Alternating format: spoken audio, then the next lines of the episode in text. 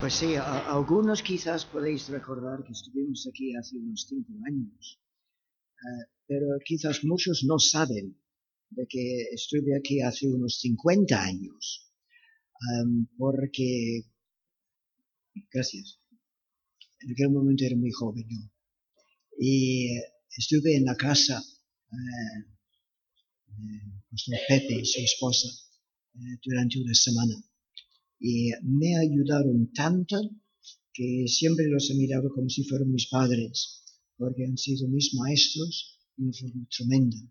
Aquella semana eh, realmente cambió mi vida en muchos sentidos y estoy terriblemente agradecido al Señor por ellos. Y, sé que vosotros también, por todo su trabajo durante todos estos años. Y entonces ahora es nuestro privilegio eh, de conocer a Rubén y su esposa y entonces anoche estuvimos eh, comiendo, cenando con ellos y ha sido un privilegio ir conociéndoles. Pues esta mañana eh, quisiera entrar con vosotros al templo de Jerusalén. Si podemos eh, proyectar un...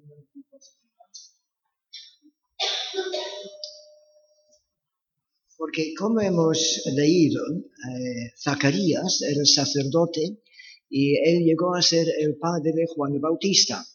Y estuvimos eh, meditando algo eh, de él y de la visita de María eh, cuando estuvimos en aquella reunión tan bonita del viernes pasado, del culto unido.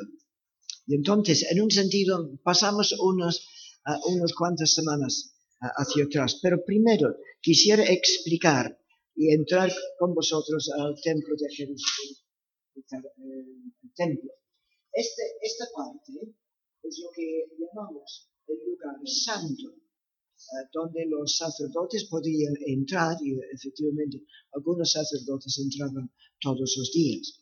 Y detrás había el lugar santísimo. Ahora, en este dibujo se ha quitado a un el velo que normalmente cubre eh, toda la entrada para que nadie pueda verlo. Eh, porque detrás estaba el arco del pacto. Y entonces el sumo sacerdote solamente podría entrar allí una vez al año eh, con un sacrificio especial y todo un, rito, una ceremonia. Pero eh, durante el año otros sacerdotes podrían entrar en esta primera parte para quemar incienso Ahora, en los días de, Zacarías ah, había unos 20.000 sacerdotes que podrían entrar allí para quemar incienso. Y puesto que había tantos, entonces se dividieron en distintos grupos. En total, 24 grupos. Y en cada grupo había más o menos 850 sacerdotes. Entonces, ellos servían ah, en el templo una semana ah, cada, cada uno dos veces al año. Zacarías nos dice eh, que era del grupo de Abdías. Bien, pero puesto que todavía había tantos sacerdotes, como he dicho, 850 en cada clase o cada grupo, entonces casi nunca les eh, tocaba en suerte poder entrar y quemar incienso. Efectivamente, nos dice en el versículo 9, Lucas 1, si tenéis vuestras Biblias abiertas, eh, Lucas 9, versículo, Lucas 1, versículo 9, dice, le tocó en suerte. ¿Qué es lo que ocurre? Pues entonces por la mañana de madrugada, antes de salir el sol, eh, los sacerdotes se reunían para tener una ceremonia de oración y de eh, su confesión de fe, y entonces echaban suertes para ver a quién le tocaba el tremendo privilegio de entrar en el lugar santo para quemar incienso. Por lo tanto, eh, cada vez que una persona fue escogida eh, para entrar allí, lo entendían como una designación directa de Dios. Por lo tanto, estarían muy contentos. Pero si no le tocaba en suerte, entonces podría sentirse desgraciado o, dicho de otra manera, rechazado, rechazado por Dios. Y nos da a entender de que Zacarías eh, cada vez que él regresaba a casa, entonces su esposa le habrá preguntado, ¿te ha tocado en suerte quemar incienso? Y entonces durante toda su vida tenía que ir diciendo, no, no me ha tocado. Entonces, 630 veces podía sentirse rechazado por Dios. No me ha tocado. Hasta que llegara aquel gran día. Entonces, ¿qué es lo que ocurría? Entonces, después de, como hemos dicho, tiempo, una ceremonia de oración, confesión de fe, eh, echar suertes, y entonces la persona a quien le tocaba para quemar incienso aquel día eh, lo llamaban el rico donde este rico podía escoger a dos amigos sacerdotes para acompañarle. Y así, en este dibujo tenemos a los sacerdotes, dos amigos suyos. ¿Qué es lo que haría? Pues entraría en el lugar santo, primero para arreglar el incienso que quedaba del día anterior, y luego en actitud de adoración, los dos amigos se retiraban andando hacia atrás. Entonces el sacerdote se quedaba solo. Esparcía las brasas que llevaba del altar de holocausto y luego en actitud de adoración se quedaba solo esperando el sonido del magrafé. Magrafé era un instrumento de madera, de percusión, como un gong, y entonces era el momento para colocar el incienso en el altar. Aquel sonido eh, señalaba la parte más íntima y profunda de la adoración del día. Después, su función sería sencilla, asegurar que el incienso empezaba a arder y luego inclinarse en adoración y retirarse con reverencia y salir. Nos dice que el pueblo estaba allí orando. Entonces sí, eh, al salir el sacerdote tenía eh, el privilegio de bendecir al pueblo, utilizando la bendición de Aarón, el Señor te bendiga, el Señor haga resplandecer su rostro sobre ti. En otras palabras, la bendición que muchas veces se utiliza al presentar un niño al Señor. Pero este día iba a ser diferente. Una tremenda diferencia. Y por lo tanto vamos a analizar estos versículos. Vamos a ver. Eh, encontramos en Lucas capítulo 1, versículo 6, otra vez si tenéis vuestras Biblias a mano, ambos eran justos delante de Dios y andaban irreprensibles en todos los mandamientos y ordenanzas del Señor. Hablando de Zacarías y su esposa Elizabeth. Ambos eran justos. Esto no significa que eran sin pecado, pero sí significa que eran fieles fieles y sinceros en obedecer las leyes del Señor, fieles en su servicio. Por lo tanto, con esta descripción de su carácter, uno pensaría que Dios los bendeciría de forma extraordinaria. Pero no. Realmente fue interpretado todo lo contrario. No solamente un hombre corriente en Israel, pero siendo sacerdote, sin hijos, la implicación para los que observaban era que debe haber un pecado especial en su vida, porque no tiene hijos. Y eso es lo que dice el versículo 7. Pero no tenían hijos hijo, porque Elizabeth era estéril y ambos eran ya de edad avanzada. Pero una de las lecciones que podemos aprender de la vida de Zacarías es que los impedimentos físicos no limitan a Dios. ¿Vale? Zacarías, viejo, su esposa también. Pero los impedimentos físicos no limitan a Dios. Realmente podemos recordar que lo mismo ocurrió en la vida de San Pablo. Eh, parece que era un hombre enfermo y desprende de una de sus cartas que tenía idioma torpe. Pero esto no significa que el Señor no podía usarlo. A pesar de todas las dificultades, el Señor nos ve fieles en nuestro servicio, tal como vio a Zacarías, Elizabeth. A pesar de todo, seguían siendo fieles en su servicio. A pesar de las dificultades, el Señor nos ve fieles en nuestra vida, en nuestro amor y confianza en Él. A pesar de todo, como decía aquella canción antigua, he decidido seguir a Cristo. No vuelvo atrás. Aunque haya problemas, aunque haya situaciones que no entiendo nada, y aunque otros malinterpretan lo que hago o lo que digo, no vuelvo atrás. Tengo una audiencia de uno. Sirvo al Señor. Pero Zacarías no solamente fue fiel en su servicio, sino fiel en su oración. Miren lo que dice en el versículo 13. el pueblo está afuera, versículo 11, y se le apareció un ángel del Señor puesto en pie a la derecha del altar del incienso. Siempre tenemos que prestar atención a los detalles eh, ir imaginando la escena. Allí está Zacarías, delante del altar, y nos dice, se le apareció un ángel del Señor puesto en pie a la derecha del altar de incienso. Aquí tenemos el altar de incienso. Aquí tenemos lo que llamaban la mesa, eh, donde ponían los panes. Se puede ver que este dibujo fue hecho por un inglés, eh, porque los panes no eran así. Pero vale, lo entendemos. Allí, en este lado estaba la mesa. En aquel lado tenemos el candelabro realmente está equivocado, también porque todas las lámparas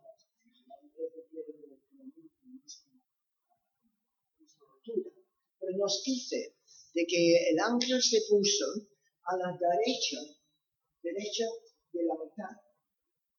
En otras palabras, que eh, la luz del eh, candelabro daba directamente en su cara.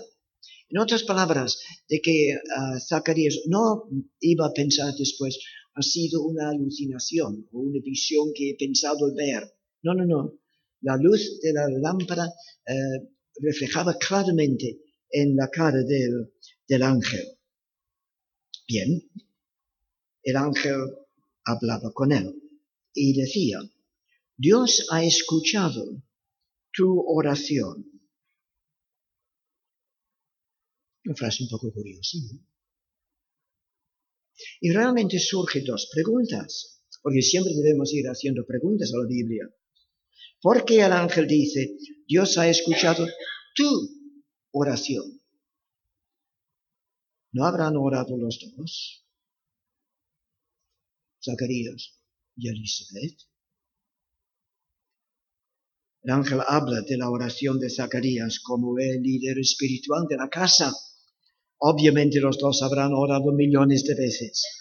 Y Dios lo cuenta como un clamor de la familia, como una unidad. Y mientras Zacarías hacía su servicio delante del altar, entonces oraba una vez más. La razón por qué pregunto así es porque, fijándonos en la letra, dice, Dios ha oído tu oración oh Dios, tu petición fue escuchada. La pregunta obvia es, ¿cuándo? ¿Cuándo fue escuchada? Pues hay varias respuestas posibles. Eh, Zacarías, en este momento de servicio, delante del altar, oraba una vez más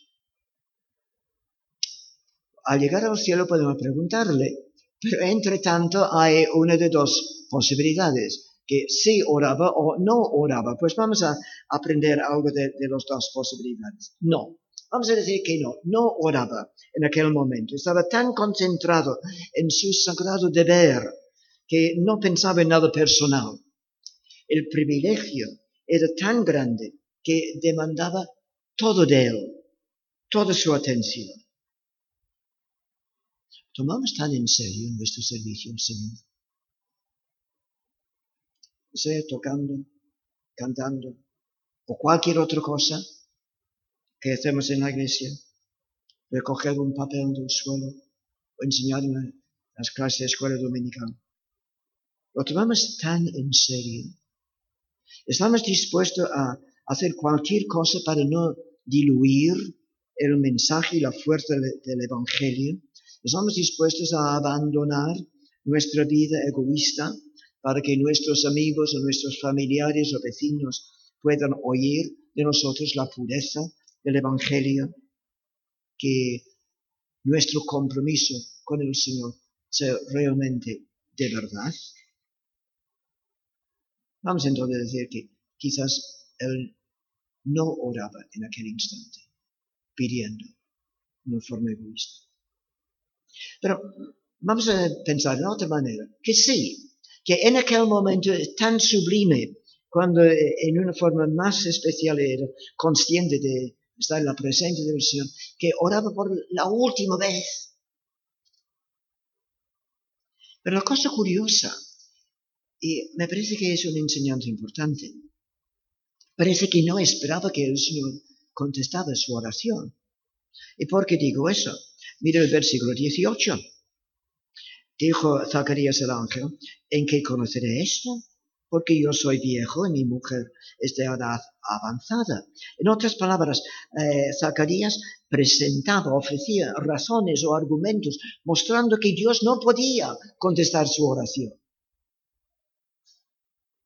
¿Y no hacemos algo parecido a veces cuando oramos? Tu petición fue escuchada. ¿Cuándo? ¿Cuándo fue escuchada? Pues siempre tenemos que entender que la Biblia está hablando en términos humanos que podemos entender por lo menos algo. Pero tenemos que recordar que Dios está en la eternidad. Y por lo tanto, Dios no ve tanto la historia como pasado, presente y futuro, sino lo ve no así, sino así. Y ve el fin desde el principio, vive en la eternidad. Y por lo tanto, en un sentido, la oración de, de Zacarías fue escuchada desde la eternidad, antes de la fundación del mundo. Muchas veces nos preguntamos si Dios nos escucha. La pregunta está equivocado, como veremos en unos momentos. No es tanto si el Señor nos escucha, sino uh, cómo contesta el Señor. Y el Señor contesta en una de cuatro maneras. O puede decir sí, o puede decir no. Puede decir espera, o puede decir crece. Y tenemos que crecer en nuestra relación con Él.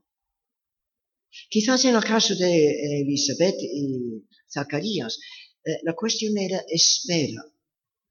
Espera.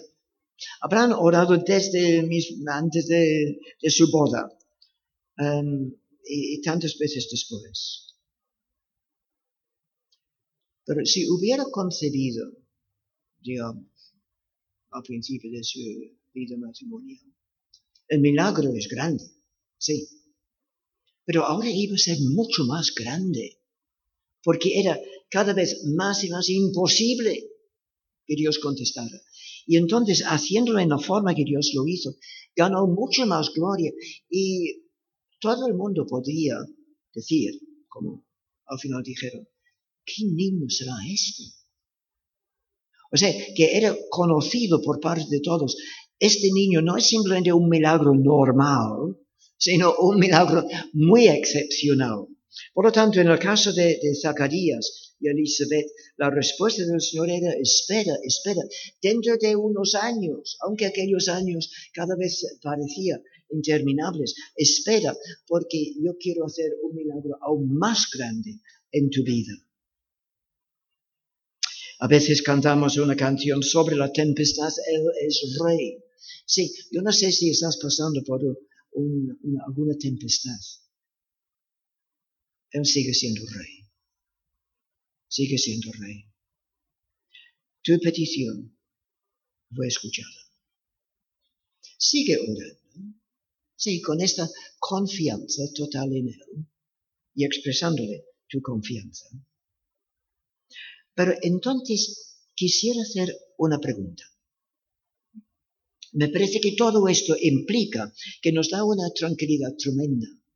Mi Padre Celestial siempre me escucha. Si no hay pecado en mi vida, entonces siempre escucha mi oración. Mi pregunta y el reto, creo, es, ¿tu Padre Celestial puede decir lo mismo de ti? Tu Padre Celestial puede decir, mi hijo, mi hija, siempre me escucha? Se cuenta el relato de un pastor que se fue para visitar a un miembro de su iglesia. Era una señora con bastantes medios. Y, entonces, cuando recibió la visita del pastor, entonces, después de que él había estado hablando con ella, eh, él dijo, pues, quisiera leer una porción de la Biblia. Y entonces ella llamó a su criada eh, diciendo, ah, ven, busca mi Biblia. Entonces ella, la criada, se fue a la biblioteca y encontró su Biblia. Y entonces ah, vino ah, con una sonrisa en, en, su cara, una alegría tremenda, diciendo, Mira, señora, las gafas que perdiste hace un año están aquí en la Biblia. Mi hija siempre me escucha. Estás leyendo las escrituras día tras día. Estás diciendo, Señor, háblame hoy para que pueda conocerte más. Nosotros podemos decir, mi Padre Celestial siempre me escucha. Ojalá que a partir de hoy nuestro Padre Celestial pueda decir lo mismo de ti. Mi hijo, mi hija, siempre me escucha. Y podemos imitar a Zacarías en nuestra fidelidad en la oración, porque la iglesia en San Lucas solo puede avanzar sobre sus rodillas si no estamos dispuestos a orar como nunca, ¿cómo podemos esperar su bendición? ¿Sabes por qué oramos? Oramos porque estamos diciendo, Señor, te necesitamos. ¿Verdad? Cuando oramos, estamos diciendo, Señor, te necesitamos. Por lo tanto, cuando no oramos, ¿qué estamos diciendo? Señor, no te necesitamos. Pues aquí encontramos a Zacarías, fiel en su servicio, fiel en su oración, pero también fiel consigo mismo, porque él reconocía sus dudas. Em, dice, tal como hemos visto en el versículo 18, eh, ¿en qué conoceré esto? Porque yo soy viejo y mi mujer es de edad avanzada. Eh, quisiera explicarte que hay dos tipos de duda. Eh, los árboles que están en el patio no tienen dudas, no tienen la capacidad pensando. Pero tú y yo sí tenemos materia gris, por lo menos tenemos una neurona dando vueltas por ahí. Uh, nosotros sí podemos tener dudas, y especialmente si vamos leyendo la Biblia y haciéndole preguntas. Pero es que hay dos tipos de, duda. Hay eh, tipo de incredulidad, como cuestión de Zacarías. El Señor le dice algo y él dice, ¿cómo puede ser eso? no lo entiendo, por lo tanto no lo creo. Tal como decíamos el viernes pasado, seis meses más tarde, el mismo ángel fue con el mismo mensaje a la Virgen María, diciendo, tendrás un hijo. Y ella contesta utilizando las mismas palabras. ¿Cómo puede ser esto? En otras palabras, si Zacarías tenía duda de incredulidad y el ángel le castigó diciendo a partir de este momento serás mudo, ¿qué pasó con María? porque haciendo la misma pregunta no se quedó muda, sino más bien eh, su duda era una duda de pregunta. No lo entiendo. Por favor, explícame más. Y es este tipo de duda que quisiera que todo el mundo tuviera. De ir diciendo al Señor, no entiendo, explícame más. No obstante, las palabras de Zacarías eh, muestran un elemento de fe o de esperanza. ¿En qué conoceré esto?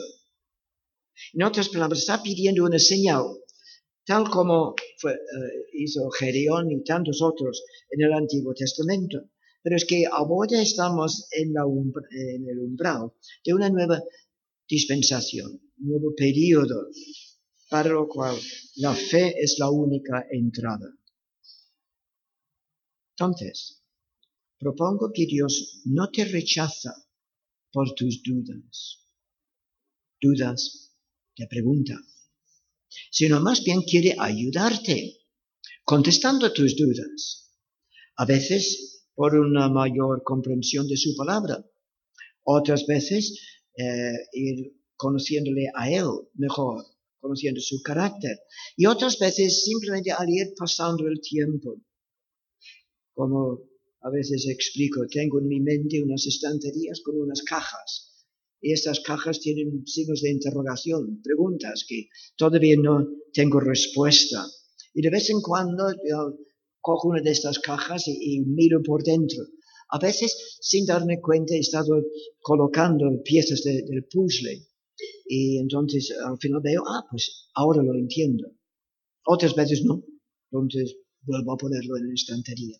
La cuestión es ir diciendo, Señor, yo sé unas cosas por cierto y que por lo tanto voy a pasarme sobre estas cosas. El Señor quiere ir ayudándote a crecer en tu fe y en tu confianza, conociéndole. Más y más podemos afirmar, Él sabe todo. Y esto me basta. Seguramente hay situaciones en tu vida como cristiano que has tenido que decir eso. Si yo no entiendo. No entiendo nada. Pero tú sí, y esto me basta. Constante en su servicio, constante en su fe, eh, fiel a sí mismo y también constante en su fe. Versículos 23 y 24. Cumplidos los días, aquellos días de su ministerio, se fue a su casa Después de aquellos días concibió su mujer Elizabeth y se recluyó en casa por cinco meses.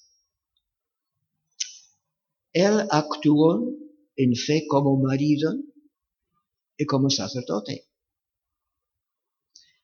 Habrá tenido que explicar su experiencia, su experiencia espiritual, a su esposa. después de estar en el templo, al regresar a casa, habrá tenido que explicar eh, su experiencia a su esposa y no le habrá sido fácil. ¿Por qué? Porque según el versículo 20 era mudo. Y en aquel entonces no había cosas como emails y, y WhatsApp y cosas así. Habrá tenido que explicar. Esposos, ¿tenéis la costumbre de hablar del Señor juntos, de leer la Biblia y orar juntos. Y su relación íntima era una respuesta lógica a la promesa del Señor, también un acto de fe. El Señor les prometió un hijo, pero contaba con su colaboración. Y también me hace pensar en lo que dice en Isaías 55, 11. Mi palabra no volverá a mí vacía, o como dice en otra traducción, mi palabra siempre da fruto, pero cuenta con nuestra participación de ir esparciendo su palabra para que otros oigan, según como dice en Romanos 10, como usted estaba explicando ayer. ¿Cómo oirán si no hay nadie para predicar. El Señor podría enviar 10 millones de ángeles y hacer un trabajo de evangelización mucho mejor que tú y yo. No lo hace. entre otros motivos porque un ángel no puede hablar de la redención por experiencia, son de nosotros. Pero entonces el Señor busca y espera tu participación. Ahora, exactamente, ¿qué es lo que dijo el ángel? Notamos con cuidado el versículo 20.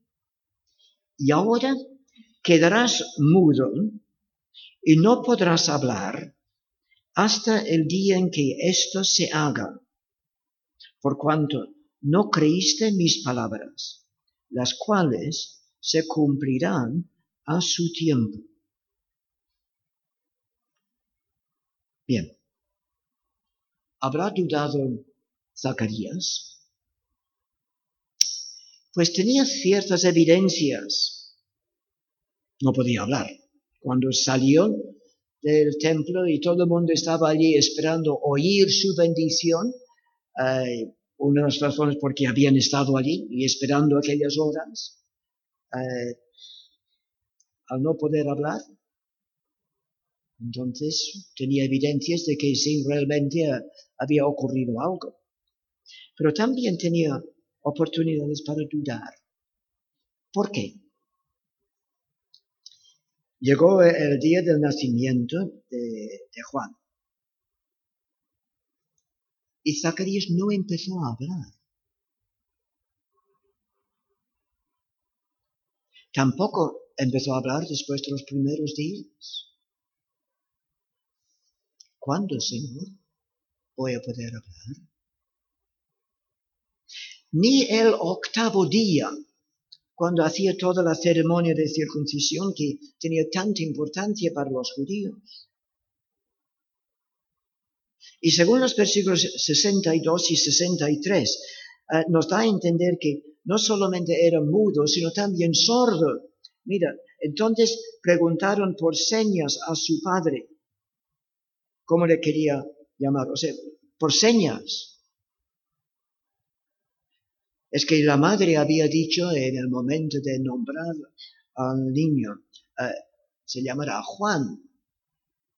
Entonces, otra vez el padre habrá comunicado a su esposa que el ángel había dicho Juan. Entonces, el octavo día, en medio de esta ceremonia, sin poder hablar. Entonces le preguntaron a él, ¿cómo quieres que se llame tu hijo? Porque lo normal sería Zacarías, o Ben Zacarías, hijo de Zacarías. Y pidiendo una tableta, se entiende por señas, escribió diciendo, Juan es su nombre. Al momento fue abierta su boca y suelta su lengua.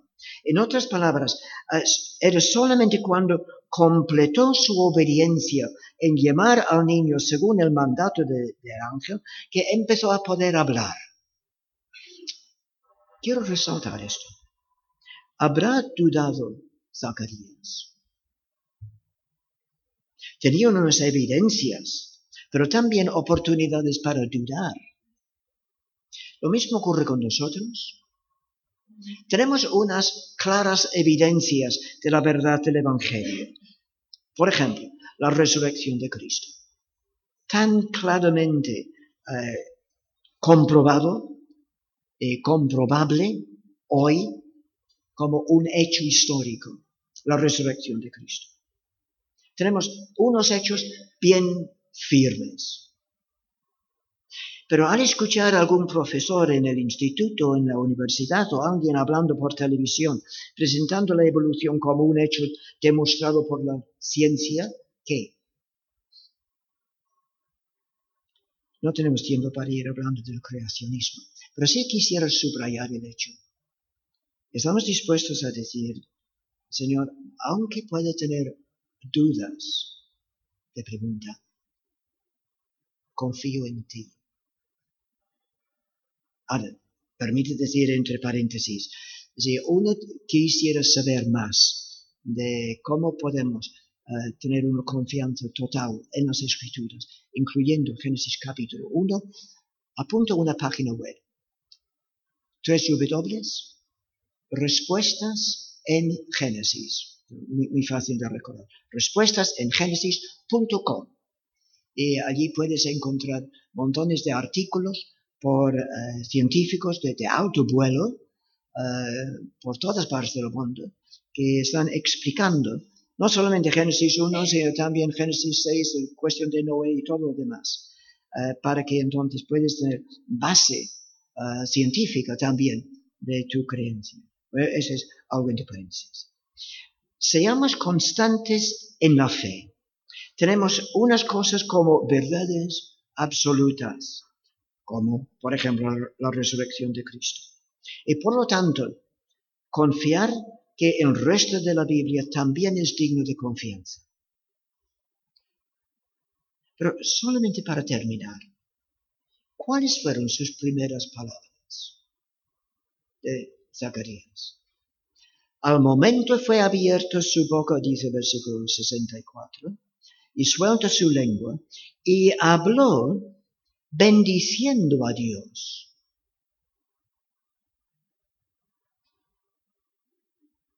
Habló bendiciendo a Dios. ¿Cuáles fueron sus últimas palabras? Eran palabras de duda, palabras de incredulidad. Ahora encontramos un himno de seguridad y confianza, como está explicado a partir del versículo 67. ¿Me vais a permitir haceros una pregunta? Una pregunta final.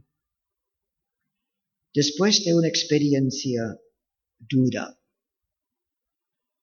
¿cuáles son tus primeras palabras? Después de la experiencia tan dura de parte de Zacarías, haber esperado tantos, tantos años, haber sentido rechazado por el Señor tantas veces, y al recibir el mensaje de, del ángel em, que dudaba,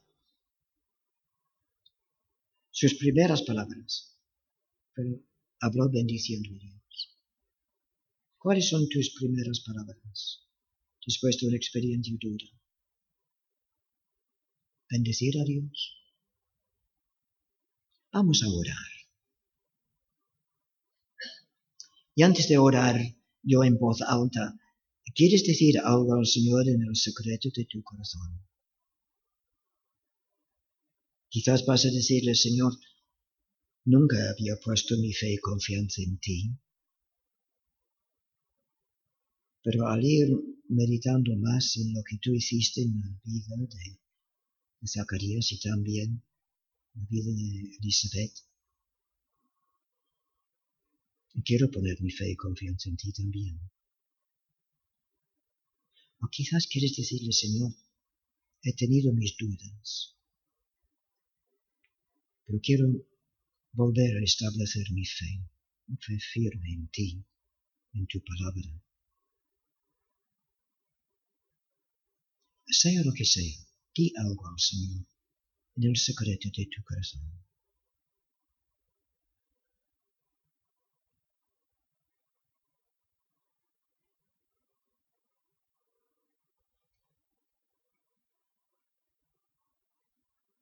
Padre, gracias por la inmensidad de tu compasión y tu paciencia con nosotros. Perdónanos, Señor, las veces en que nuestras palabras han sido palabras de queja o palabras de duda. Señor, haz que el Espíritu Santo tenga cada vez más libertad en nuestras vidas, para que nuestras palabras puedan ser palabras de bendición, de ayuda a los demás. Perdónanos, oh Señor, las veces en que hemos contestado mal, o hemos pensado mal, o hemos actuado mal, o que no hemos sido fieles en nuestro ministerio, o no hemos sido fieles en nuestra oración. Señor, ayúdanos a imitar a Zacarías. Y gracias, oh Señor, por el tremendo privilegio de poder entrar en tu presencia, no cuando nos toque en suerte, sino en cada instante. Gracias, oh Señor, por tu presencia. Ayúdanos ahora. Te lo pedimos en el nombre de Cristo. Amén. Pues que el Señor os bendiga y os ayude a ir uh, disfrutando del caminar con Él día tras día. Amén.